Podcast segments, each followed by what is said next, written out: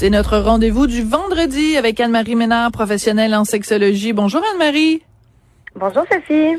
Bon, vous nous arrivez toujours avec des affaires. Ben pas toujours. Vous nous arrivez souvent avec des choses que euh, qu'on connaît pas, des choses plus euh, disons mystérieuses. Là, j'avoue que j'ai jamais jamais entendu parler du No Not November. Je sais pas pourquoi le mois de novembre, il y a toujours plein d'affaires avec euh, le mois-là, ce mois-là, il y a toutes sortes d'événements. Alors, c'est quoi le No Not November? Ben, en fait, je suis contente d'entendre euh, que vous ne connaissez pas le mouvement parce que d'emblée, je vais le dire en partant, ce n'est pas un très, très bon mouvement. Ah, d'accord.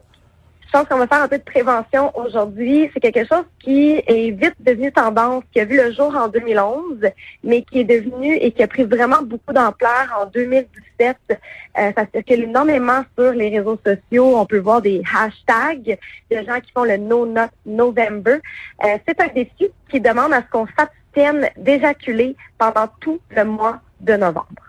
OK. Donc, nos notes, évidemment, les notes NUT euh, faisant référence aux, aux, noix, donc aux testicules, j'imagine. Euh, c'est quoi l'intérêt euh, ou peut-être les bénéfices que ces gens-là pensent avoir en, en pas pendant un mois? Bon, on le sait, Internet est extrêmement puissant pour partir euh, des, euh, des tendances. Et ce mouvement-là provient de Reddit, qui est une plateforme de et il y a un groupe qu'on appelle les NoFap. FAP en anglais, ce serait une façon de dire qu'on se masturbe. Et les membres de ces forums-là auraient comme objectif de mettre un terme complet à la masturbation parce que leur perception de cet, acte-là serait malsain. Et boboy, d'accord? Et boboy, oui.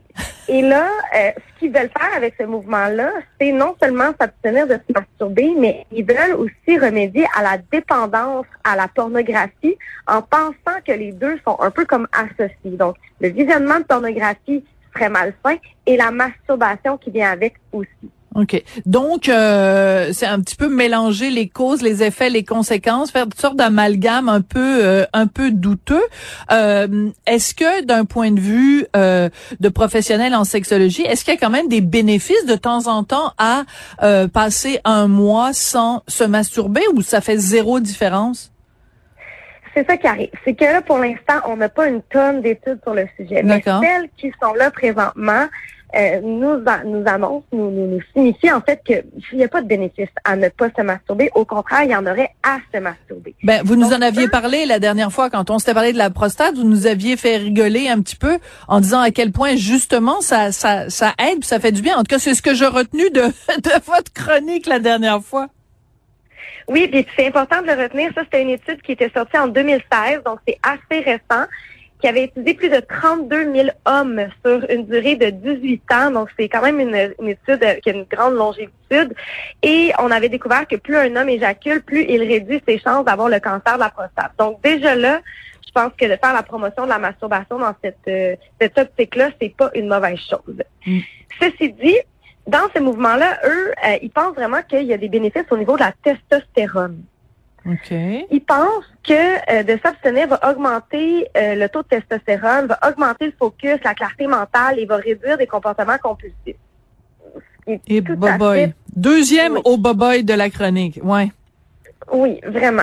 Donc, ceci dit, bon, il y a eu une étude qui a été réalisée sur 28 personnes. C'est pas une très Ben là, franchement, ouais. Et non, c'est ça. Eux autres qui ont vu, c'est que oui, il y a une augmentation de la testostérone au jour 8 euh, au jour 7, excusez-moi, mais il y a une chute libre de la testostérone au jour 8. Donc là, on, on s'abstient pour euh, une montée et une descente très rapide en quelques jours seulement. Donc, il n'y a pas de bénéfice à ne pas se masturber. Et au contraire, il y en a énormément euh, à se masturber. Donc, quand on se masturbe, on produit, par exemple, des pleins de petites hormones qui finissent en in, donc la prolactine. Ça va nous inciter à avoir un sommeil profond plus euh, optimal. Euh, le fait d'éjaculer, justement, vient euh, réduire l'effet, excusez-moi, vient réduire les chances d'avoir le, le, stress, puis le, cancer de la prostate. Puis, on se débarrasse des toxines aussi. Ben oui. Donc, il y a vraiment plein de, de bienfaits. Puis, puis, en passant, là, au niveau du sperme, ouais les, les études euh, vont, vont venir nous dire que la qualité du sperme est moins bonne au bout de 4 à 5 jours. Donc, si c'est pour se faire une réserve de sperme, ça vaut pas la peine. Ben non, ok. Moi, ça me, ben je suis un petit peu plus âgée euh, que vous et euh, on a connu, ou enfin peut-être pas moi, ma génération, mais les générations précédentes. Mettons la génération de mes parents ou de mes grands-parents, à cause de la religion, évidemment, tout ça était euh, interdit et il y avait comme un espèce de cliché qui circulait ou de mythe que euh, euh, mais on a on a beaucoup entendu la masturbation rend sourd euh, etc il y avait comme plein de, de de maléfices ou de côtés malsains à la masturbation. J'ai l'impression que sous les couverts d'une autre moralité d'une autre euh, d'un autre dogme il y a un petit peu un retour de ça euh, la, la, masturbation c'est mal puis c'est vilain puis euh, il faut se cacher quand on le fait oui, puis je me demande même, j'ai pas poussé mes, mes recherches à ce point-là, mais je me demande même si on part pas justement de dogmes religieux. Je me demande si ces mouvements-là ne sont pas, ne proviennent pas justement de croyances religieuses. C'est pas teinté de ça, euh, parce qu'à la fin de la journée, bon, c'est une chose de, regarder de la pornographie. On le sait, ça peut avoir des effets nocifs. Bon, je peux comprendre ça parce qu'il y a des gens qui, qui vont vraiment développer des dépendances. Donc je peux comprendre qu'on veut soutenir ces gens-là dans leur dépendance, comme n'importe quelle autre dépendance, mais en réalité, la masturbation, c'est sain et non, ça va pas faire en sorte que vous allez devenir sourd ou aller avoir du poil sur les mains. Du poil sur les mains, c'est très drôle ça. C'est très drôle. Puis pourquoi pas un deuxième bras, un troisième bras dans le front en caillette. Euh, vraiment, des fois là, sur que ce soit sur TikTok ou les autres médias sociaux, des fois il y a des tendances, des trucs qui partent, qui deviennent virales. Et euh, honnêtement, je les je les comprends pas toutes. Puis euh, c'est peut-être mieux finalement que je sois un peu isolée de tout ça parce que je trouve que ça va des fois beaucoup trop loin. Merci beaucoup Anne-Marie d'avoir remis euh, les points sur les i. C'est euh, très important de remettre les pendules à l'heure. Merci beaucoup. Merci à vous. Bonne fin de semaine. Anne-Marie Ménard, qui est professionnelle en sexologie, qui est avec nous tous les vendredis. J'aurais remercié à la recherche Audrey Robitaille et Marianne Bessette, à la mise en onde Tristan Brunet-Dupont et Joanie Henry. Merci beaucoup à vous.